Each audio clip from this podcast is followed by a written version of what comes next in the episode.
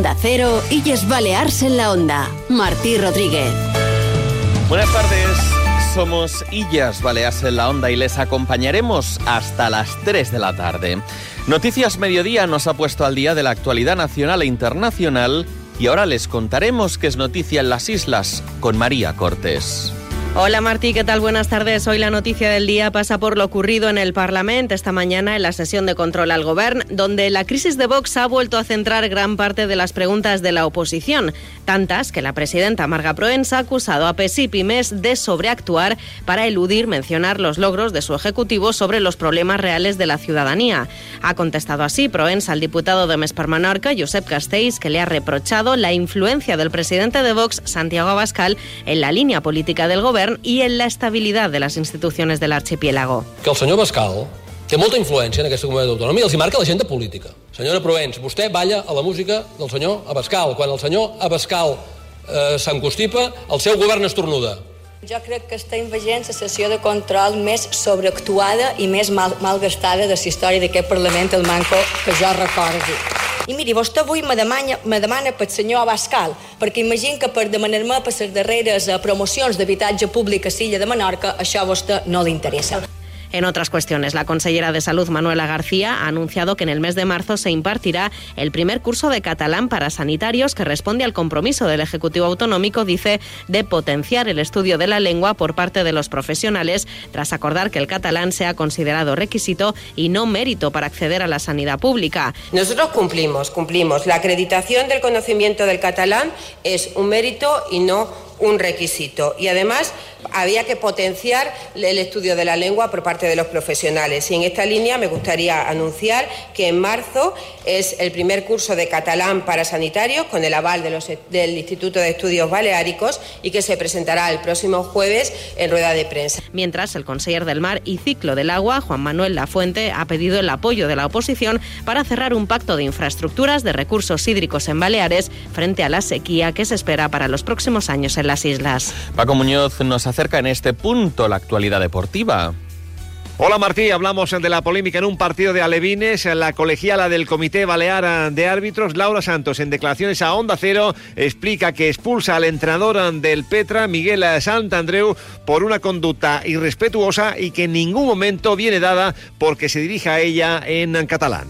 A las gesticulaciones, las protestas, y bueno, y después de, de avisarlo, como continúa, pues decido molestarlo eh, y bueno, decido continuar el partido. Cuando termina la primera parte, me vuelvo a dirigir a él simplemente para pedirle por favor que no persista esa conducta en la segunda parte.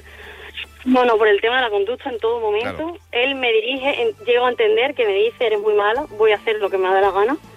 Y por ese motivo es Claro. la segunda amonestación. El Comité de Competición de la Federación Balear de Fútbol está estudiando el caso y podría sancionar al técnico del Petra. Hoy en Illas Baleas en la Onda podremos saludar al vocalista de Anagats, la banda mallorquina que el próximo lunes se encargará de amenizar la gala de entrega de los premios Onda Cero Mallorca junto al humorista Agustín El Casta. También hoy pasaremos por la isla de Ibiza para conocer su apuesta por la gastronomía como dinamizador de la temporada baja gracias a fomento de turismo de la isla de Ibiza. Pero antes, pongamos la vista en las carreteras. Dirección General de Tráfico, Dani Fornés, ¿cómo se circula por la red viaria?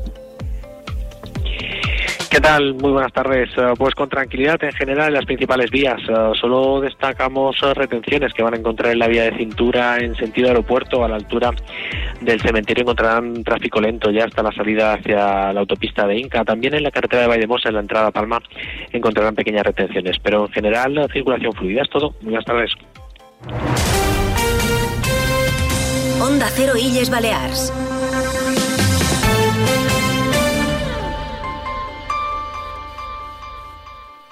No esperes a septiembre. La Universidad Nacional de Educación a Distancia abre el segundo plazo de matrícula hasta el 12 de marzo. Grados, microgrados, másteres y micromásteres. Infórmate en las sedes de la UNED en Palma, Mahón o Ibiza o matricúlate en uned-illasbalears.net. UNED, la Universitat de Tots. Lunes 19 de febrero a las 7 de la tarde en el Auditorium de Palma, gala de los premios Onda Cero Mallorca 2024. Presentada por Elka Dimitrova y Martí Rodríguez, con las actuaciones de Anegats y Agustín El Casta. Consiga su invitación gratuita en la web del Auditorium. Premios Onda Cero Mallorca. No, no es solo una entrega de premios. Trablisa y Autovidal, concesionario Mercedes-Benz, patrocinadores globales. Onda Cero, Illes Balears.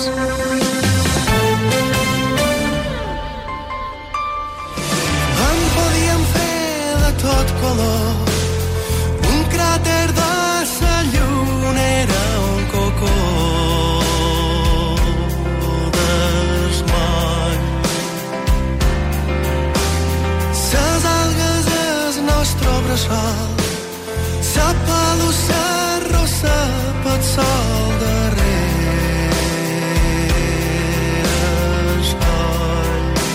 La decimotercera edición de los premios Onda Cero Mallorca reunirá el próximo lunes por la tarde en el Auditorium de Palma a lo más destacado de la sociedad mallorquina. La emisora generalista de A3 Media Radio entregará un total de 12 premios a distintas personas y entidades. Y en esta ocasión, el humorista Agustín El Casta y la banda de música Ana Gats serán los encargados de amenizar la gala. Por eso podemos saludar al cantante, guitarrista y además coletrista de Anagats. Está con nosotros Pep Álvarez. Benvingut a Onda Cero, gràcies per acompanyar-nos. Pep, què tal? Hola a tots i moltes gràcies, gràcies a vosaltres. Anagats, que per a molts implica festa, implica bauxa gràcies a la, a la vostra música. Uh, heu estat banda sonora de tantes i tantes rebel·les, però uh, de cara als Premis Onda Cero Mallorca, tenint en compte que és un altre format, que preparau? sí, bé, és un format a l'auditorium, ni més ni manco, eh, és un format una mica més solemne, també eh, és un format més intimista, eh, um, eh, més senzillet, i venim, la veritat és que me fa il·lusió perquè venim a duo, a piano i bou. I serem el pianista en Robin Alba, i jo cantant, i, i bueno, pot quedar molt elegant i molt guapo, estic bastant emocionat. Piano veu eh, format a, a, quatre mans, a dues persones, fent aquest duo. El repertori, en aquest cas, també, igual que la manera d'interpretar-lo, també canviarà? Podem avançar? Quines seran eh, les cançons, els temes que, que feis comptes interpretar-nos? Sí, sí, clar. Mem, uh, a nivell, a nivell uh, quan toques a piano hi ha cançons que poden lluir més que d'altres, que normalment nosaltres solem composar en guitarra, uh, però hi ha que tenim cançons més pianístiques que, que han produït uh, en base a, en aquest instrument, en el piano, i pensam que pot quedar molt xula fer una cançó del nostre uh, vuitè àlbum, que és Anima Niu, és una cançó que se diu uh, Descalços i Salats, que és una oda a la nostra infància, quan vàrem, nosaltres som de Son Cervera, de llevant mallorquí, i allà en el litoral de Son Cervera, la joia de la corona és una petita cala que se diu Esport Nou, que és on nosaltres vàrem passar la infància, és una cançó que està composada en aquest ambient, en, recordant aquelles circumstàncies, i és molt pianística i pensam que pot quedar xula. I després, l'altra cançó que hem pensat fer, com que aquesta que acab de dir, de Descalços i Salats, no és de ser més conegudes, farem una, una més per la gent, no? Farem el nostre hit uh, més històric, que és Cada nit, que, que cançó en la que encara ara acabant cada concert. Per tant, per tots els gustos, perquè uh, un que segurament uh, Ventura no conegui o no surti uh, d'aquest, uh, diguéssim, circuit més rebel·ler i més popular que, que heu fet a Negats, conegui aquesta versió més íntima i, per acabar, eh, encara que sigui piano i veu, de la manera més grossa possible, amb cada nit, com no pot ser d'altra manera. Per cert, xerram eh, d'aquest format, hem dit, més solemne, més intimista, tot el contrari del que puguin ser unes festes com les de Sant Sebastià de Palma. Vull mencionar el que va passar la passada Rebel, la que la pluja eh, per vosaltres no va ser un impediment, no us va aturar, i vareu premiar els més fidels que eren a la plaça de Joan Carles I amb un, en aquest cas sí, inesperat acústic, fora llums, fora micròfon. Com va ser aquella experiència tan recent encara? Sí, bé, va ser emocionant. Nosaltres estàvem pendents de, de que l'Ajuntament mos, mos digués que se, se cancel·lava, se suspenia la rebel en aquella plaça uh, definitivament uh, i estàvem en el camarí, però quan vàrem anar, quan vàrem anar a recollir ja mos varen dir que se cancel·lava per mort de, de la pluja.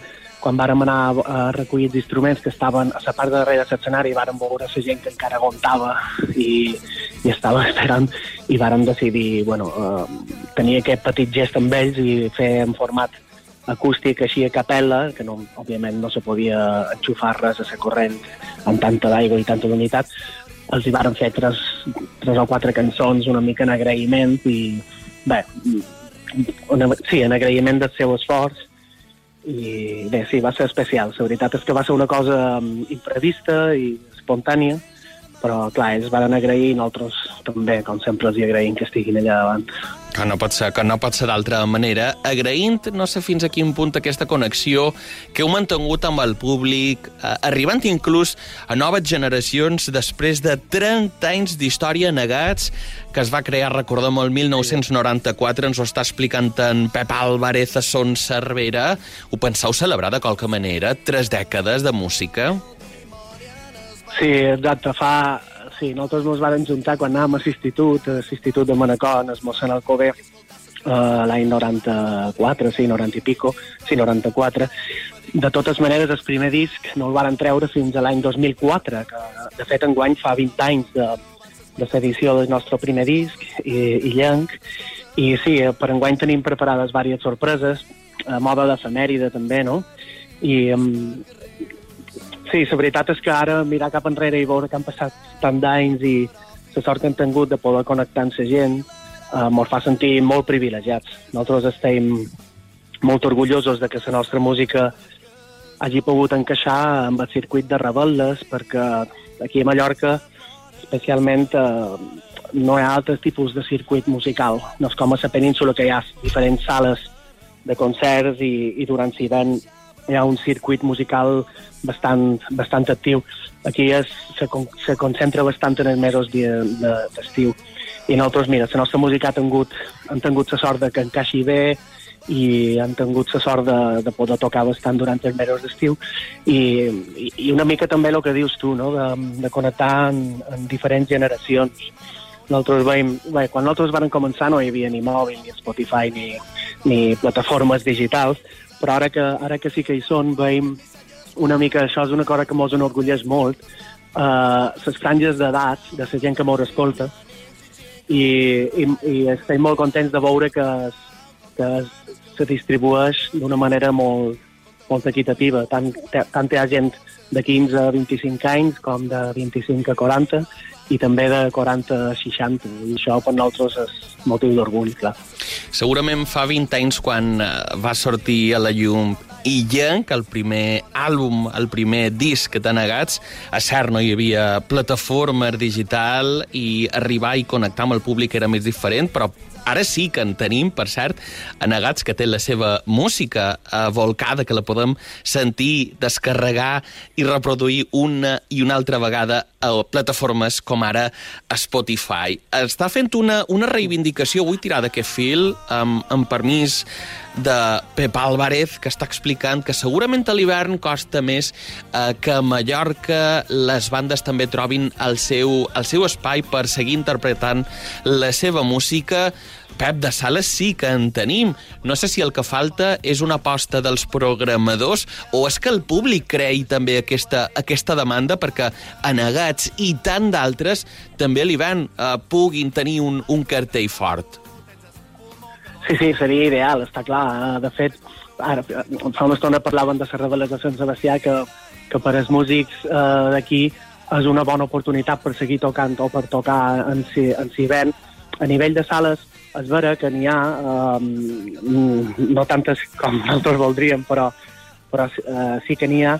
El que passa és que sí, eh, tal vegada no hi ha aquesta aposta per fer... Eh, no, no, sé, no sé molt bé, sembla, sembla ser que, que se, se concentri aquest tipus de uh, d'actes més, més, més festius, se concentri més en, en, en l'estiu, no? Uh, i, I tal vegada no, no, no s'hagi plantejat seriosament fer concerts també uh, dins les sales en hivern.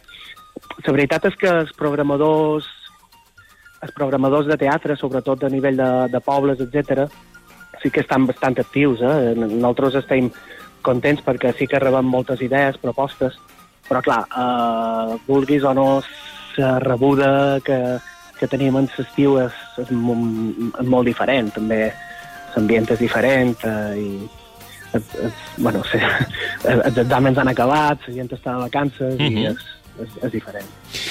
Anegats, per cert, una de les bandes històriques del pop-rock en català a Mallorca, com ha canviat també aquest panorama musical en els darrers 30 anys? A nivell lingüístic i tenint en compte tot el que va marcar especialment en la dècada de, dels 80 també per a nosaltres. Mira, mm, nosaltres, clar, eh, co- com, degut a la nostra llarga experiència hem estat coetanis de moltes bandes històriques com Tots Sants, Ocults, eh, moltes bandes que ja no existeixen i, i és vera, nosaltres quan vàrem arrencar una mica de... mm, Era l'època de, que, que el rock en català, que se li va, se li va etiquetar, estava més de moda, no? Sopa de cabra, sau, l'Ats d'embusto, etc. Uh, aquells temps sí que tenia un cert auge uh, i després eh, la cosa va, va pegar per avall, diguem. Ja no, no, no, no va estar tan de moda, segurament en aquesta, en aquesta ona musical en, en llengua pròpia uh, se la va usar tal vegada políticament i clar, la gent veia que si el rock, el rock precisament neix com a contracultura d'això, no? I, i clar, la gent veia que li mancava una certa credibilitat el fet de que, de que aquesta, aquesta onada de rock en, en llengua pròpia eh, fos una reivindicació polititzada. Així les coses després, des, en els anys a final dels 90, a principis dels 2000, 2010, mm, eren pocs els que apostaven per aquest tipus de música. Però bé, nosaltres, com que mai hem tingut cap pretensió de, de, de fer carrera amb això, de, de viure de viure d'això, sinó simplement de disfrutar, varen continuar i, i ara, mm, per sort, veiem que hi ha moltes bandes que, noves que sí que, que canten en, en mallorquí, en català, i, i la veritat és que les propostes són molt interessants. Per cert, quines d'aquestes propostes li agraden a Pep Álvarez? D'aquesta nova Bueno, onada, ja m'agrada- diguéssim, de música en català feta a Mallorca i a Balears. Sí, sí, clar, hi ha, hi ha molt de grups que m'agraden, eh, grups alternatius, hi ha en Roger Pistola, hi ha eh, Dani Pàrrec, eh, molta gent que... La Júlia Colom, també, la Maria Hein, és a dir, hi ha molta gent que, jove que estira, estira fort i, i les seves propostes són interessantíssimes, sí, sí. Per cert, ja per acabar, Retorn volum 1 el 2021, Retorn volum 2 el 2022, són els dos darrers àlbums d'estudi que heu publicat. Feis comptes editar nou Mhm. material? Sí, sí, mira, precisament estic content que em facis la pregunta perquè, mira, te dono la primícia. Nosaltres ara, en el mes d'abril, fem comptes editar el nostre desè àlbum i, mm, i, bueno, encara no tenim els noms, constarà de nou, nou cançons i amb aquestes nou cançons eh, s'esdevé que hauran composat 100 cançons en total. Per tant, eh, enguany, enguany en l'edició del nostre desè disc mm, celebrarem no només els 20 anys de la publicació del primer, sinó els 10 discos i 700 cançons composades. Anegats estan, per tant, d'enhorabona. En aquest 2024 cele celebren 30 anys des del seu naixement a Son Cervera el 1994. També 20 des que varen editar el seu primer àlbum, anomenat, recordem, Illenc, i ho faran amb l'edició del seu desè àlbum. Nou cançons, el que suposarà un centenar de temes propis que aquesta banda mítica mallorquina haurà, ens haurà regalat a, a tot el seu públic. seran presents, recordem-ho, el pròxim dilluns a la gala dels Premis Onda Cero Mallorca. Dilluns que ve s'encarregaran s'encarregaran d'amenitzar aquest esdeveniment. Auditorium de Palma, recordeu, per cert, entrades disponibles per al públic d'Onda Cero al web auditoriumpalma.com auditoriumpalma.com hem pogut xerrar de la seva carrera i del que ens aportaran dilluns que ve també en Pep Álvarez que veu, és guitarrista i també part de la, dels responsables de les cançons seran 100, 100 quan surti aquest nou àlbum. Pep Álvarez, gràcies per haver passat pels micròfons d'Onda Cero.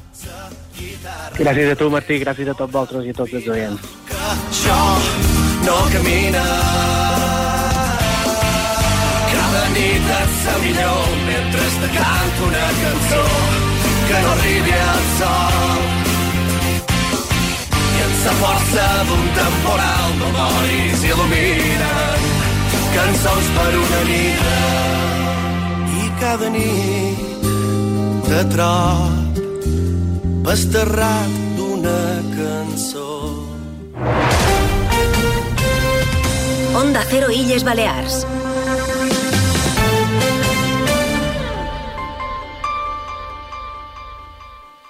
La isla de Ibiza es gastronomía, es lujo, es turismo de congresos, es salud y belleza, es turismo activo y familiar. Con Martí Rodríguez y los empresarios y emprendedores de Ibiza conocemos más sobre la isla. Descubre Ibiza, un espacio de onda cero y fomento del turismo de la isla de Ibiza.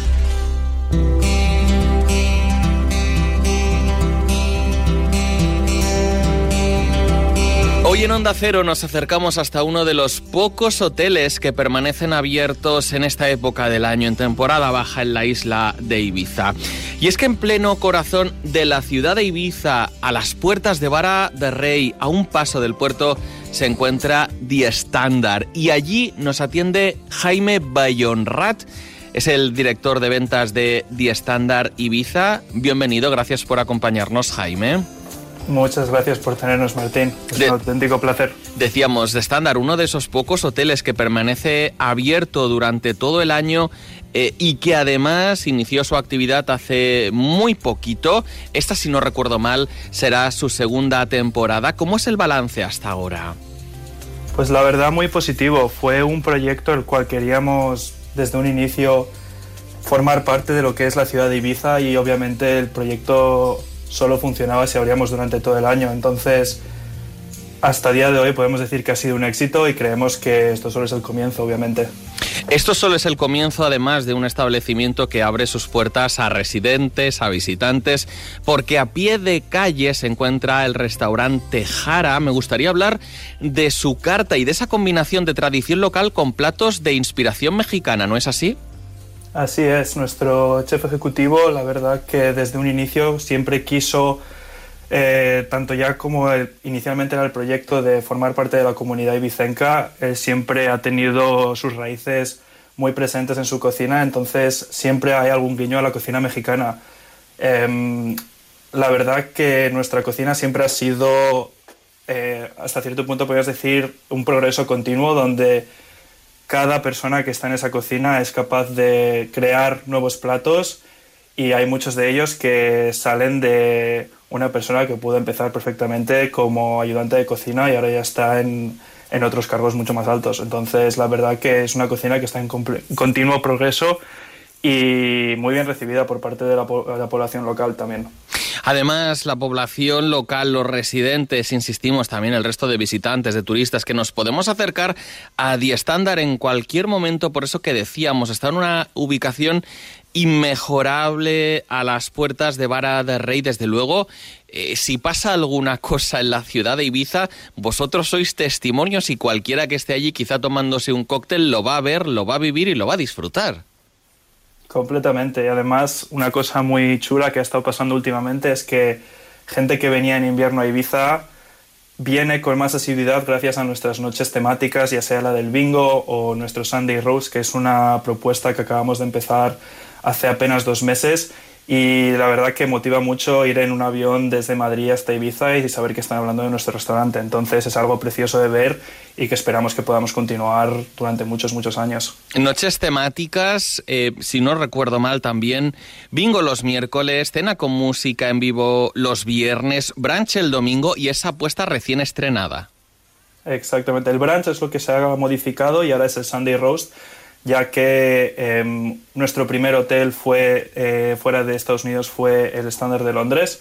Entonces queríamos hacer también un poco un guiño a la marca gracias a la población local que hay eh, anglosajona y la verdad que está poco a poco la gente va oyendo y va viniendo cada vez más. Cambia mucho también la perspectiva que podemos tener eh, como visitantes de la isla de Ibiza de la temporada de verano a la que tenemos en esta época del año, Jaime, en la que, por cierto, sigue luciendo el sol, tenemos un clima espectacular, podemos seguir disfrutándolo, pero un tanto a otro ritmo, ¿verdad? Completamente. Lo que estamos viendo ahora es como bien has dicho, el sol hace que la gente salga a comer mucho más por el centro que como hacen en verano. Entonces nosotros disfrutamos de una terraza que la verdad que disfruta de muchas horas de sol a mediodía y luego por la noche tenemos el restaurante lleno, podríamos decir, de miércoles hasta el domingo. La gastronomía que se ha convertido en un polo de atracción, el canal Oreca, la restauración, el resto también de hoteles, los bares, las cafeterías. Eh, uno de los puntales de la isla de Ibiza y un buen ejemplo es el que nos encontramos en The Standard Ibiza con su restaurante Jara del que estamos hablando con Jaime Bayonrat. Quiero poner en valor también el esfuerzo que realiza no solo el sector privado, como es el caso de este establecimiento, sino también la administración, el sector público, todos reunidos además, Jaime, en un organismo que es fomento del turismo de la isla de Ibiza. Así es, nosotros desde el principio, desde incluso antes de abril, ya estábamos en contacto con ellos y la verdad que es un colaborador al que queremos y con el que trabajamos continuamente y esperamos eh, y cada, cada mes, cada, cada semana estamos en contacto para ver cómo podemos ayudar a seguir fomentando el turismo en esta preciosa isla. Son todo un ejemplo, Día Estándar, Ibiza, que acogen a pie de calle, insistimos, el restaurante Jara en la ciudad de Ibiza, a las puertas de Vara de Rey, a un paso del puerto, una ubicación inmejorable, una carta que merece la pena probar y también, ¿por qué no decirlo?, unos cócteles para disfrutar en muy buena compañía. De todo ello hemos hablado con Jaime Bayonrat, es el director de ventas de The Standard Hotel Ibiza, que hoy ha pasado por los micrófonos de Onda Cero. Jaime, muchas gracias. Muchas gracias a vosotros, Martín. La isla de Ibiza es gastronomía, es lujo, es turismo de congresos, es salud y belleza, es turismo activo y familiar. Descubre Ibiza en Onda Cero con fomento del turismo de la isla de Ibiza. Entra en las webs de Onda Cero Illes Balears y descubrirás más sobre la isla de Ibiza de la mano de sus empresarios y emprendedores. Descubre Ibiza con Martí Rodríguez, un espacio de Onda Cero y fomento del turismo de la isla de Ibiza. Campaña por el Consejo de Ibiza. Onda Cero, Illas Balears.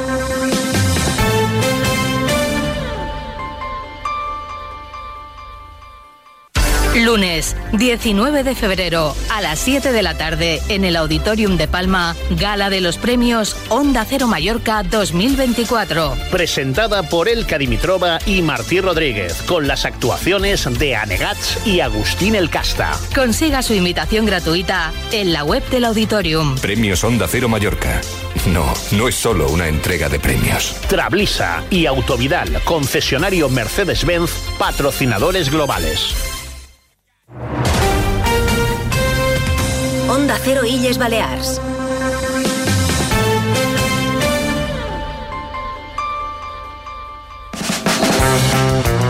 Se lo venimos contando a lo largo de los últimos días. Hay una cita muy destacada para esta casa, para Onda Cero Mallorca, que entregará sus premios el próximo lunes a partir de las 7 de la tarde en una gala que tendrá lugar en el Auditorium de Palma, amenizada, han escuchado al 50% a la banda mallorquina Anagach, al otro 50% por el querido humorista Agustín El Casta. Y ustedes, nuestros oyentes, les recuerdo que pueden acompañarnos. Es tan sencillo como entrar en la web del Auditorium de Palma y desde allí conseguir descargarse obtener sus invitaciones de forma totalmente gratuita. Les esperamos el lunes que viene a partir de las 7 en el Auditorium de Palma. Yo les emplazo en este programa a volver a escucharnos mañana a partir de las dos y media.